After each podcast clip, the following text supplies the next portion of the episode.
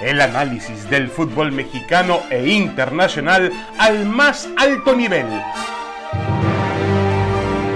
Aquí inicia Fútbol de Altura. Damas y caballeros, bienvenidos. Esto es Fútbol de Altura a través de ESPN. Aquí estamos en este podcast, como todas las semanas, junto a Roberto Gómez Junco y Paco Gabriel de Anda. Estamos eh, comenzando prácticamente una fecha FIFA, una nueva fecha FIFA larga, eh, de tres partidos en prácticamente una semana y, un par de días.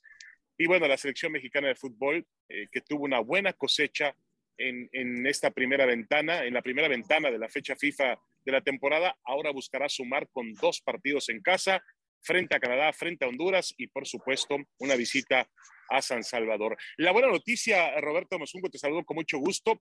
La buena noticia es que Gerardo Martino puede contar con un equipo que se acerca más al modelo, entre comillas, de lujo.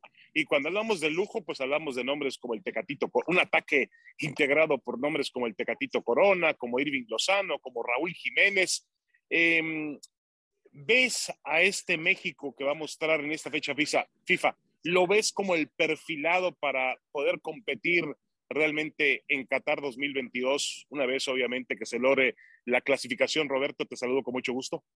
Sí, así lo veo, David. Igualmente, David, Paco, un gusto como siempre compartir con ustedes este espacio. Sí, lo veo con, un potencial suficiente como para aspirar no solo a, claro, a garantizar el boleto a Qatar, eso creo que tendría que darse prácticamente por hecho y ya lo iniciaron muy bien ese camino, sino como para llegar al, Mundial con, con, muy buenas expectativas, o sea, pensando en realizar un papel sobresaliente. El primer partido ante Canadá como parámetro me parece maravilloso, quizá mejoraría nada más como parámetro si se jugara como visitante, ¿no? Porque sabemos lo que a pesar de los pesares sigue implicando pues la ventaja de, de jugar en la cancha del Estadio Azteca pero es una selección canadiense que, yo, yo, no había visto otra de ese, de ese nivel y un equipo mexicano que por primera vez contará con sus mejores elementos y además cerca de su mejor nivel. O sea, creemos que Raúl Alonso Jiménez seguirá elevando ese nivel conforme juegue más después de la larga inactividad y algo parecido podría suceder con Irving Lozano,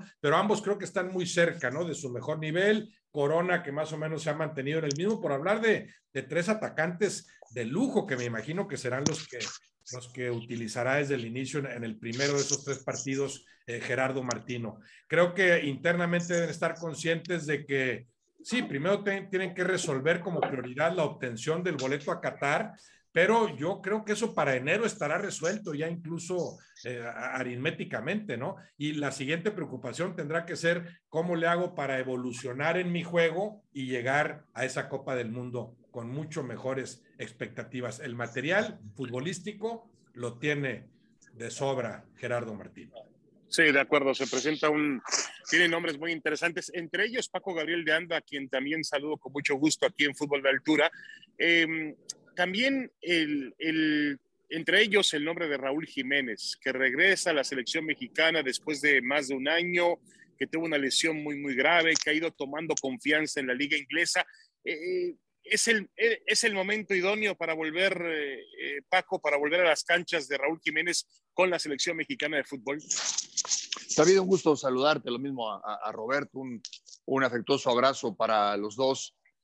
sí, para mí está claro, porque no es que haya empezado la recuperación o que apenas esté eh, con unos cuantos partidos eh, a cuestas, no. Él eh, tuvo primero, bueno, paró por obvias razones, porque su vida estuvo en riesgo en determinado momento. Ya olvidemos de si regresaba o no a jugar al fútbol.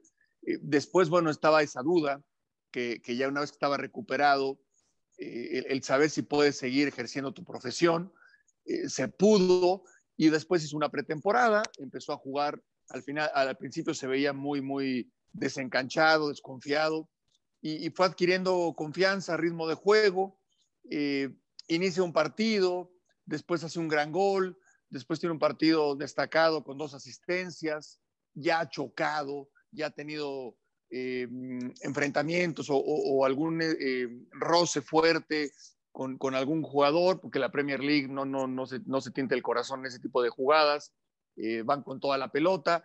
él está ya a punto. Después habrá que ver cómo se adapta al sistema de juego del Tata Martino, pero lo conocen sus compañeros, ha jugado con todos en, selección olímpica, en selección mayor.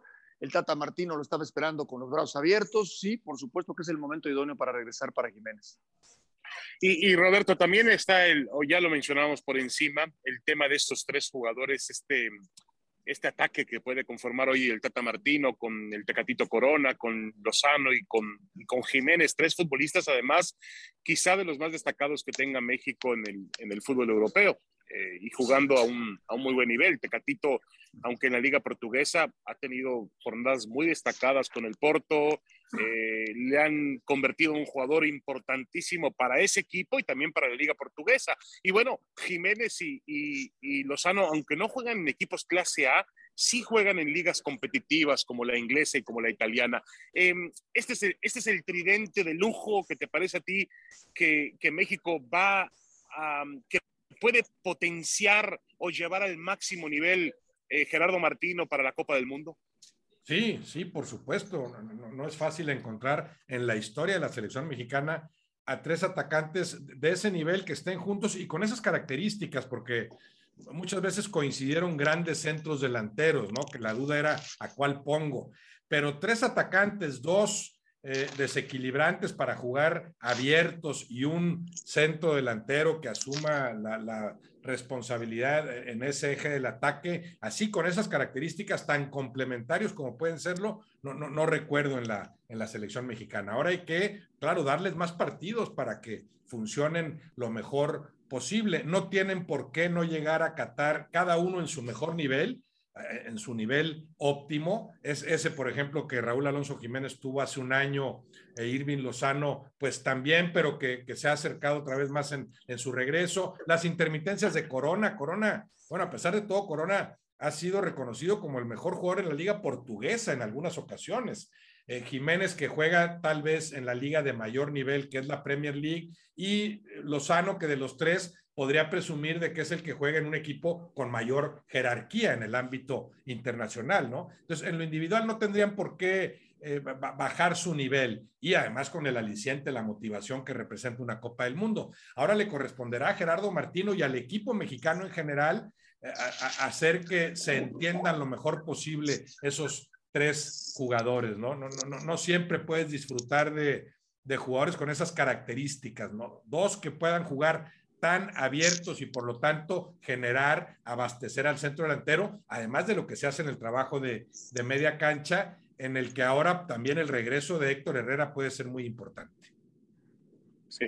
Mencionaba Roberto em, hace, hace ya algún par de días la importancia de jugar, de tratar de jugar bien, porque además te sirve, pues además de clasificarte al Mundial, pues te sirve para ensayar y para llegar a un momento óptimo eh, de camino ya al Mundial de Qatar, que parece lejano, pero que está a la vuelta de la esquina.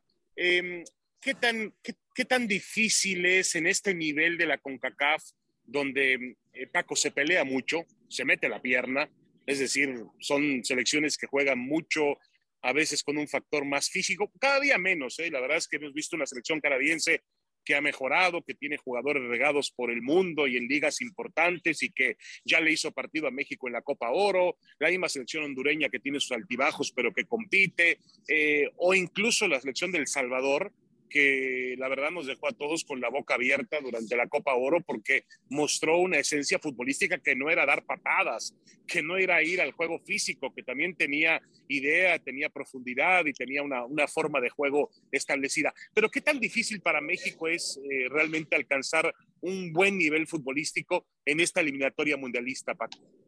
Pues mira, eh, la, la, realidad, David, eh, nos guste o no, sí, en muchas ocasiones hay equipos que para revalidar carencias, eh, históricamente, ¿no? Quizás ya en la actualidad es distinto. Eh, sí, daban patadas, recurrían a, agresiones verbales, físicas, para, tratar de, contrarrestar la, supuesta superioridad de México. Hoy en día yo te diría que, es cada vez menor y en el caso de Canadá, yo te digo que es el, rival con el que México eh, puede, puede realmente eh, ver en qué nivel está. O sea, Canadá va a dejar jugar, Canadá va a dejar jugar. eh, entendiendo a, lo que me refiero, ¿no? O sea, no, no, eh, Canadá no, no, te va a dar patadas, Canadá va a jugar también al fútbol y, y, claro que quiere ganar, claro que va a competir, son jugadores que muchos juegan en Europa, te van a meter bien el cuerpo, van a meter la pierna fuerte, pero no con mala intención. O sea, si hay un equipo contra el que México puede enfrentarse y jugar de tú a tú, jugar al fútbol, es Canadá. Es el rival. Después Honduras será diferente, El Salvador allá en El Salvador, con mayor razón. Con Estados Unidos hay una rivalidad que a veces rebasa la pasión y demás. Pero yo creo que Canadá es un sinodal para el Tata Martino de ver en qué nivel futbolístico está México. De acuerdo. De acuerdo, es una, es una buena oportunidad de hacerlo, entendiendo que, insistimos, que Canadá le hizo partido a México en, en, la última, en la última Copa Oro, aunque los rivales suelen bajar cuando visitan la cancha del Estadio Azteca. Y no, no, no es un temor, un pánico escénico, pero bueno, son factores que intervienen, sin duda alguna, la altitud, el clima, se espera una noche fría, lluviosa, eh, puede ser que hasta los temas de la contaminación pero yo creo que cada día influye menos eso. Es decir, yo creo que se han recortado tanto las distancias en el mundo futbolístico que yo no veo a México goleando a ningún rival eh, del área de CONCACAF, en el, eh, por más que juegue en el Estadio Azteca. Eh, Roberto, regresa al público. yo estoy seguro que a cualquier jugador de fútbol le gusta jugar con público, porque el público lo alienta, lo, lo, impulsa, lo, lo, puede ayudar a ser mejor en el campo de juego. Pero también hemos visto cómo el aficionado, en un momento dado, se ha convertido en un enemigo de la selección mexicana de fútbol con ese grito homofóbico, majadero, que le ha terminado siendo pues castigado por FIFA y siendo un temor también para la Federación Mexicana de Fútbol. ¿Qué tan positivo es el regreso del público para los partidos de esta fecha FIFA? No, en términos generales, muy positivo, ¿no? Si a algunos jugadores se les había olvidado, en esta alarmante etapa de la pandemia constataron la importancia del público, el, el aliciente, lo que implica desde niño que quieres llegar a jugar profesionalmente, lo que sueñas es en jugar con en determinado estadio con, con, con, las tribunas llenas, ¿no? Entonces, ahora se vio en, en, mayor medida de la que muchos suponíamos, son, son partidos distintos, ¿no? Y tenemos el caso reciente también de Copa América y Copa Europa, más allá del nivel futbolístico, que también creo que fue diferente, el público tuvo una incidencia, incidencia tremenda, o sea, eh, eh, eran espectáculos muy diferentes, siendo los dos asuntos de fútbol. El público importantísimo, qué bueno que regrese. Esperemos que, este asunto, sobre todo del grito al portero adversario, pueda ser erradicado. No veo cómo, no veo cómo. Eh, y, y, lamentablemente sí me imagino que a nivel federativo están pensando ya en cuál será el límite, en qué momento, si esto sigue sucediendo, tomarán la decisión de decir, ni modo, juego sin público lo que me falta para no poner en riesgo otras cosas. Ojalá la gente lo entendiera, entendiera la fiesta que puede haber en el fútbol con el, con el buen comportamiento en las tribunas, ¿no? E, en términos generales, claro que es positivo el regreso, pero con esa minoría que desgraciadamente sabemos que puede seguir afectando incluso el rumbo de la selección mexicana. Sí, de acuerdo. Y juegan también los estados de ánimo, el marcador, la situación del partido, el público empieza a desesperarse. Esperemos que, que haya esa conciencia, porque eso es lo más importante de todo.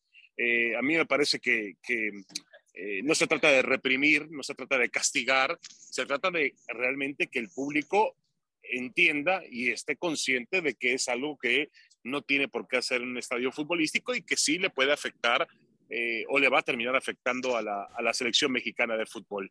Bueno, México está así de cara a esta, a esta fecha FIFA, eh, donde seguramente va a lograr puntos en la cancha del Estadio Azteca, que lo van a ir aproximando mucho más a esa eh, calificación, que para mí tampoco Paco Gabriel de Anda realmente, pues mira, sí hay escenarios donde se han complicado. La eliminatoria del 2013 para el Mundial de Brasil fue realmente difícil con el proceso del Chepo en la Torre, después lo que se hizo y deshizo a través de la federación, un técnico, otro técnico, hasta que llegó finalmente eh, Miguel Herrera y, tomó el, mando del equipo y lo, lo llevó al, al Mundial eh, calificando en el repechaje. Pero, eh, a ver, en términos generales, en la historia, desde que esto se celebra a visita recíproca, pues la realidad es que México ha transitado siempre por un camino importante y, poderoso en cuanto a obtener el boleto para el Mundial. Sí, yo creo que cuando, cuando se ha caído en excesos de confianza es cuando, cuando México pone en riesgo su calificación. Eh, en la época del profe Mesa, después uno se va enterando, ¿no? De que se dieron permisos que no se tenían que dar, que, que, el, que el, grupo se terminó eh, poniendo en una actitud que no era que no era la adecuada para encarar una eliminatoria. Con el Chepo de la Torre lo mismo, porque se empató a cero con Jamaica en el inicio de la eliminatoria y, el, el, ambiente estaba enrarecido. Yo no veo esta, selección así. Yo veo jugadores muy serios, muy capaces, y yo creo que no tendría por qué haber problema, ¿no? Sin minimizar al rival, México con su fútbol le, alcanza para, con tres boletos, y ya no digamos el medio, que, se jugaría en un, un, un, repechaje. Yo creo que México no debería de tener problema. Mientras no minimice al rival y lo tome con mucha seriedad, que creo que lo está haciendo, no va a tener problema para ir a Qatar 2022. Y una última pregunta, Paco, ya que hablabas de esa eh, cuestión de los permisos y las concesiones. Por ejemplo, ahora se habla de que eh, Jiménez tendría un permiso especial eh, y está condicionada su convocatoria para que solamente juegue los partidos en el Estadio Azteca contra Canadá y contra sí, Honduras y que, no, y que no viajara a El Salvador. ¿Estás de acuerdo con eso? Porque sí. eh, finalmente también puede marcar diferencias en un grupo, decir un jugador, a ver, ¿por qué él eh, juega únicamente los dos partidos en México, que es cómodo, y no hace la visita que es un sí. tanto incómoda a El Salvador? Mira, yo, yo creo que, que cuando, un, cuando un jugador es inteligente, cuando un jugador eh, está, eh, entiende que el grupo está por encima de todos, sabe quién es quién. Y no creo que haya nadie, no creo que haya nadie a quien le moleste que Jiménez se vaya después del partido, del segundo partido en el Azteca. Me parece razonable, viene de una lesión muy grave, es un tipo que siempre se entrega, no escatima, es un buen compañero. No, yo no veo que nadie vaya a, a reclamarle al Tata Martino en todo caso si hay una concesión así. No, yo creo que no, yo creo que no había problema. Y si lo hace con algún otro futbolista, creo que tampoco habría problema, ¿no? Cada caso es distinto. Y los que juegan en México también tienen que entender, porque también hay jerarquías, esa es la verdad de las cosas, también hay jerarquías. Y, y Jiménez, por algo está en Europa, porque él ya comprobó, ya demostró lo que tenía que demostrar. No, y más allá de eso también, Roberto, el hecho de que viene de una lesión sí. de un tema realmente muy, muy grave. Ahí lo entendería yo, pero si de pronto a Jiménez, de pronto dice Tecatito, dice eh, Lozano, dice Herrera, ah, pues yo también mejor me regreso a Europa para estar en condiciones con mi equipo. Ya sería una situación diferente y que puede romper la armonía que existe en el grupo, Roberto. Sí, sí, lo entiendo y claro que hay cosas que tiene que respetar todo el grupo, pero hay otras en las que tienes que entender que cada caso es distinto y aquí es muy claro viene de una lesión, hay que estar seguros de que quedó completamente bien, está retomando su mejor nivel en lo futbolístico, está en la Premier League. ¿Quién le va a decir por qué Raúl? Bueno, pues vete a jugar a la Premier League y luego hablamos, ¿no? Claro. Con las limitaciones que tiene, con lo de la cuarentena. Entonces, él tiene Martino que, respetando las cosas del grupo, ver cómo le saca el mayor provecho posible a cada futbolista. Y a Raúl Alonso Jiménez ahorita le conviene jugar esos dos partidos nada más para reintegrarse más pronto, no perderse tantos partidos en la Premier League. Es un balance que en ese sentido creo que está manejando bien Martino. ¿Cómo le hago para que cada jugador desarrolle al máximo? Y para que Raúl Alonso Jiménez desarrolle al máximo, no es solamente lo que haga con selección, sino lo que siga haciendo con el Wolverhampton. Me parece muy claro y, y, creo que en este caso lo entenderán perfectamente los demás futbolistas. Bueno, vamos a hacer una pequeña pausa en eh, fútbol de altura y vamos a continuar hablando, ya hablamos de las eliminatorias mundialistas de esta fecha FIFA, regresamos también para platicar de temas que tienen que ver con el fútbol mexicano y con el fútbol internacional. En el fútbol mexicano llama poderosamente la atención lo que está ocurriendo y hasta lo que no está ocurriendo en Chivas y también, por supuesto, en el fútbol internacional, el tema de Mbappé, el Real Madrid y el PSG, que parece una novela sin término. Regresamos a Fútbol de Altura.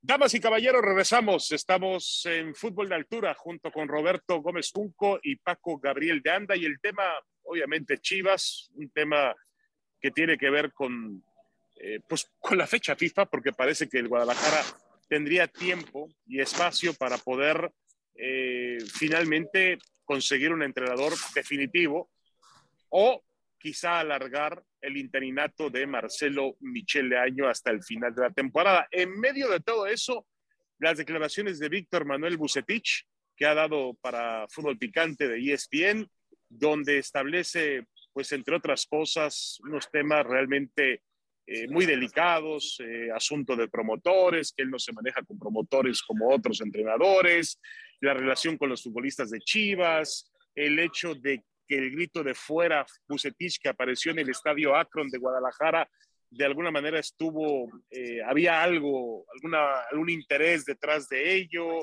Eh, en fin, declaraciones que, eh, como bien decía Roberto Mesunco, pues no acostumbra a ser Bucetich, que siempre es un tipo muy mesurado, un caballero y un hombre que jamás se exagera o cae en ese tipo de situaciones.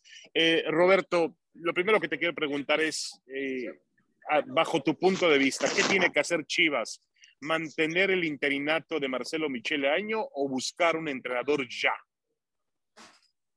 Yo que buscar entrenador, pero, pero tampoco quitar al año nada más porque sí, sin tener ese otro entrenador, sin tener una opción ya cristalizada. Eso, a mí me da la impresión de que están alargando el asunto porque no concretan nada con alguno de los técnicos que tengan eh, contemplados. Y tampoco diría que ha sido tan mala la gestión del año, aunque claro que lo ha sido en resultados, un empate y dos derrotas, ¿no? Sí vi un intento de mejoría en el primer tiempo ante el América, eh, un discurso que parecía que empezaba a permear, pero después muy mal canalizado. No sé si ese mismo discurso lo malinterpretaron algunos vamos a meter la pierna con todo y, y Miere, la primera que tiene, le da una patada en la cabeza a un adversario en medio campo, ¿no? Y se hace expulsar, lo que ya va ensuciando el partido ante el Atlas, en donde sí podemos hablar de que terminan con una digna resistencia, considerando que son dos hombres menos, considerando también eh, la, increíble pasividad de los atlistas que no entendieron lo que estaba pasando y que el partido estaba para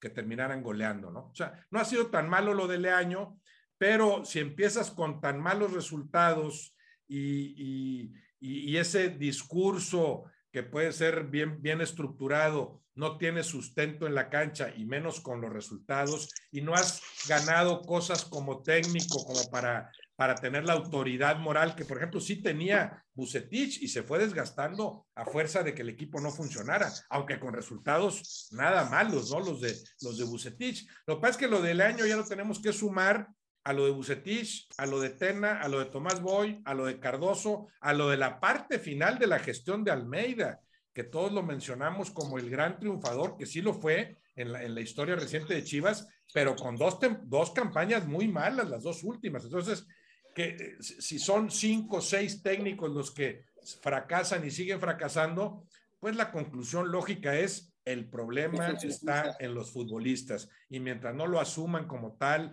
no se responsabilicen, porque no los veo ni siquiera fuera de la cancha, a excepción quizá de Molina, no los veo asumiendo esa responsabilidad. Sí, de acuerdo. Y, bueno, aquí también Paco Gabriel de Anda había que establecer, eh, me parece un tema importante con respecto a este Guadalajara, es si se han ya salido por completo, han abandonado por completo un proyecto un plan de trabajo. Eso es lo que más me, preocuparía, porque si empiezan a usurparse funciones, Bucetich ha dicho en las entrevistas que ha dado, ha dicho que a él no lo despidió Ricardo Peláez, que lo contrató Peláez, pero que no lo despidió Peláez. y también se habla por ahí de que Peláez no nombró a Marcelo Michele Año como entrenador interino. Entonces, eso sí me preocuparía, eh, Paco. Eh, cualquier equipo puede tener pues, momentos de crisis. Sigue, preocupando, síguete preocupando porque por ahí va porque por ahí va. Es que, es que, cuando, si tú ya rompes un proyecto y un, y, un, y, un, y un orden jerárquico y quién toma decisiones y empiezas a improvisar, pues entonces a ver en qué termina la situación, pa. No, y todo, el jugador es muy inteligente, para bien y para mal. Y el jugador capta rápidamente, capta el mensaje, sabe cuando están confrontándose eh, directivos y técnico, cuando el técnico tiene el apoyo de, del director deportivo, pero no del dueño, el futbolista se perca, o sea, puede captar perfectamente todos esos, esos mensajes entre líneas. Y entonces da como resultado que te gana el clásico el Atlas y sale Alexis Vega a hacer una bromita que pues, pues no, no, de, no, no, tiene nada de chistoso, ni, ni, para reírse, ni para nada, porque porque te acaban de ganar. O sea, lo que debes de tener es vergüenza y, dolor, el, dolor deportivo, ¿no? Porque estás herido en lo, deportivo. Yo no me imagino hoy en día a gente de la América haciendo eso. ¿Por qué? Porque está plenamente identificado lo que es un técnico, porque está plenamente identificado lo que es un director deportivo, un presidente y la institución. Entonces, eh, desafortunadamente es así, es así. Y, bueno, todo lo que tú ya mencionabas puntualmente, David, el jugador lo, percibe y el aficionado lo percibe. Y entonces, pues es el cuento de nunca acabar, ¿no? Porque quién trajo a Bucetich, quién lo despidió, y hoy está Leaño, y el que lo contrató, si es el dueño, pues no, no quiere que se vaya nunca, por más argumentos futbolísticos que le puedas dar. Y, bueno, Leaño es el menos culpable.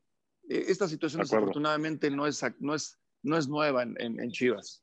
No, no es nueva en Chivas. También existió muchísimo durante la época de Jorge Vergara, que en paz descanse, eh, que también había eh, idas y vueltas, había rompimiento de proyectos de manera muy sencilla, de pronto se iba por un lado y se decía ahora todo va a ser blanco y de pronto todo era negro, eh, cambió de directores deportivos, cambió de planes, de nacionalidades, siempre el Guadalajara ha tenido bajo el mando de la familia Vergara, yo pensaba que con Amauri iba a ser diferente, pero empiezo a ver que no. Bueno, lo último que salió durante la semana fue un tema periodístico del cual eh, recibí una llamada por parte de la oficina de Mauri Vergara, donde me decían que era falso, que iba a existir un cambio a nivel eh, organigrama de OmniLife, donde mm, eh, Vergara dejaría de ser el hombre importante en Chivas y tomaría otras funciones dentro de la empresa, lo cual lo negaron contundentemente, pero eso quiere decir que obviamente hay muchos intereses de por medio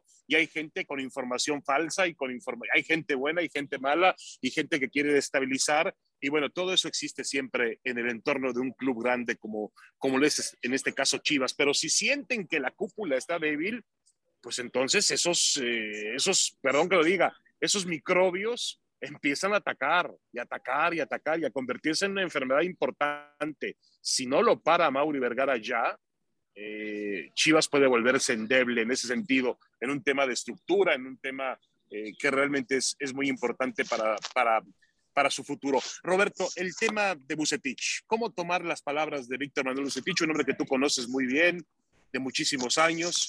Y que suele ser un tipo que no, nunca da un paso, ni siquiera lo vi el día en que lo echaron de la selección mexicana, que vaya que estaba enfurecido con, con las autoridades federativas, con Justino Compián, estaba enojadísimo Bucetich.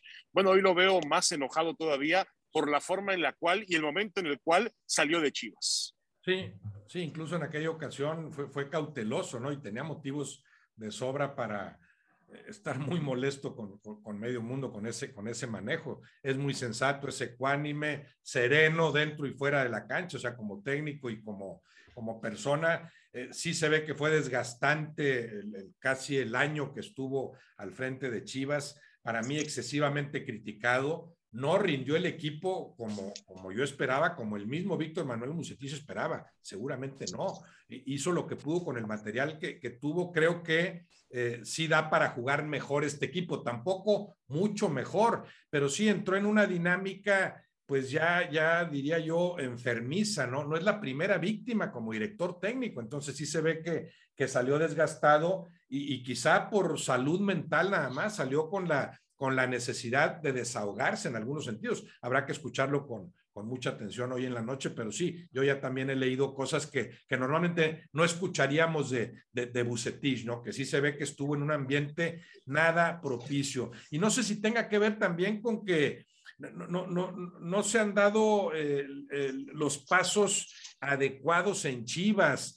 Llega Bucetich con un proyecto ya encaminado. ¿A qué jugador pidió Bucetich? Las Chivas supuestamente súper reforzadas, que yo creo que gastaron en, muchos jugadores cuando debió, debieron limitarse a contratar menos, pero de mayor calidad, o que estuvieras más, eh, eh, hubiera mayores probabilidades de que tú pudieras contar con que iban a responder a lo que son las Chivas, porque a, las Chivas no es de que me traje este jugador que está jugando muy bien con el Necaxa, tráetelo, espérate, vas a llegar a las Chivas con todo lo que eso implica, con un entorno distinto, ¿no? Ya sabemos que problemas del Guadalajara se han dado también fuera de la cancha, de indisciplina, falta de profesionalismo, esto que acaba de mencionar Paco, de declaraciones de que se quieren hacer los chistosos, sigue sin entender lo que debes tú ser como jugador de Chivas dentro de la cancha y lo que sigue siendo fuera de la cancha. Entonces me da la impresión de que Bucetich entró en esa dinámica ya, ya torcida, nunca pudo armar el equipo que él quisiera con jugadores que, que vinieron a reforzar y no entienden lo que son Chivas, con jugadores que ya no salen al mismo nivel, quizá también en la propia producción de, de futbolistas, que en algún tiempo fue ejemplar en el caso del Guadalajara. Todo eso lo hizo, creo, trabajar contra corriente y tal vez como desahogo en la parte final de su carrera como técnico, por primera vez, porque no recuerdo yo otra ocasión, por primera vez, como con la necesidad de decir muchas cosas. Ojalá algo de lo que diga nos sirva para entender esa problemática interna tremenda que se vive en las Chivas, en, la relación dirigentes, cuerpo técnico, jugadores. Problemática de la que, por supuesto, Paco Gabriel sabe mucho más que nosotros, ¿no? Te pasó la pelota, Roberto, ¿eh? un cambio de juego de Roberto. Yo ni me meto, dejo pasar la pelota este Paco Gabriel. Es verdad, tú conoces muy bien el interior de Chivas, lo que, cómo, cómo se maneja Chivas. Em, y bueno, este, obviamente la pregunta está ahí, Paco. Y además, eh, una pregunta más, Paco. Eh, el Guadalajara tiene prohibido tirar la toalla. No puede decir el Guadalajara, ya no voy a competir por el resto del torneo. Primero porque no está, no está eliminado, ¿eh? Sus aspiraciones son legítimas y puede meterse a, una reclasificación, puede meterse una liguilla y yo no sé si pueda en un momento dado competir por el título. Hemos visto cosas que en el fútbol mexicano ocurren, pero yo creo que lo, último que puede hacer Chivas por una cuestión de historia, abolengo, es decir, ya no voy a competir este año y me espero hasta enero. Sí, sí, no, no, no, no, por supuesto, por supuesto que no se puede dar ese lujo. Mira, eh, a veces yo, comento de lo que es estar en Chivas y, creen que exagero. Eh, Roberto jugó ahí y, y, el orgullo que se debe de sentir de ponerte esa playera con, para mí, el equipo más popular de México, sin duda. Pero no solo eso, que, va más allá de, de, nuestro país, de las fronteras, porque, porque es muy representativa la playera de Chivas, es así. O sea, aunque el fútbol no tiene que ver o no es lo más importante en la vida, está bien, está claro, pero, pero para la gente que tiene que ver con el fútbol y a la gente que le gusta el fútbol, la playera de Chivas es, es más que cualquier otra playera. Así lo considero yo. Y si tú como futbolista no lo entiendes, entonces sí es muy fácil repartir culpas, porque me dicen que es un gran equipo y que, que, puede jugar mejor y que tiene un gran plantel. Y yo digo, bueno, es que no hay ningún jugador, yo no he visto ningún, ningún partido que Chivas resuelva con sus individualidades, que muchas veces también podría suceder o, el, o, sacar el orgullo los jugadores en el vestidor. Decir, señores, representamos a Chivas y más allá de los problemas directivos y, de cuerpo técnico y demás, nosotros salimos a dar la cara. Y tampoco ha sucedido. Y tampoco ha sucedido, lo que te habla claramente de que no hay la personalidad en el plantel. Es así. Después, el tema del dueño que pone para mí el que es el mejor director deportivo de México, que es Ricardo Peláez. Y Ricardo, bueno, pues eh, que ha sido rebasado por diferentes situaciones, ¿no? Agrégale todo lo que vamos a escuchar hoy de Víctor Manuel Bucetich, de, promotores y de gente en torno a Chivas, bueno, terminan convirtiendo eso en un caldo de cultivo idóneo para, caos, para el caos, ¿no? Para el, para, para el desorden y demás. No puede tirar la toalla Chivas, no la debe de tirar, coincido contigo, David, y habrá que ver, habrá que ver si para el próximo, para cuando se reanude la, la temporada, Chivas que juega contra Toluca puede dar un golpe de autoridad y de alguna manera rectificar el camino. Muy bien, bueno, ya nos quedó pendiente el tema, se nos acabó el tiempo lamentablemente. La próxima semana seguramente también tendremos oportunidad de comentar y analizar el tema pues de Mbappé, que no va a pasar nada con él de aquí a la próxima semana, se lo aseguramos. El Madrid va a insistir o va a decir que, que lo planea futuro y el PSG va a seguir eh, negando esa posibilidad. Pero bueno, ya hablaremos también de ese asunto y de otros más. Muchísimas gracias, Roberto Mesunco y Paco Abril de Anda en Fútbol de Altura. Un abrazo, saludos. Buenas tardes, un abrazo. Gracias, muchas gracias, un abrazo. Esto fue Fútbol de Altura. El análisis del fútbol mexicano e internacional al más alto nivel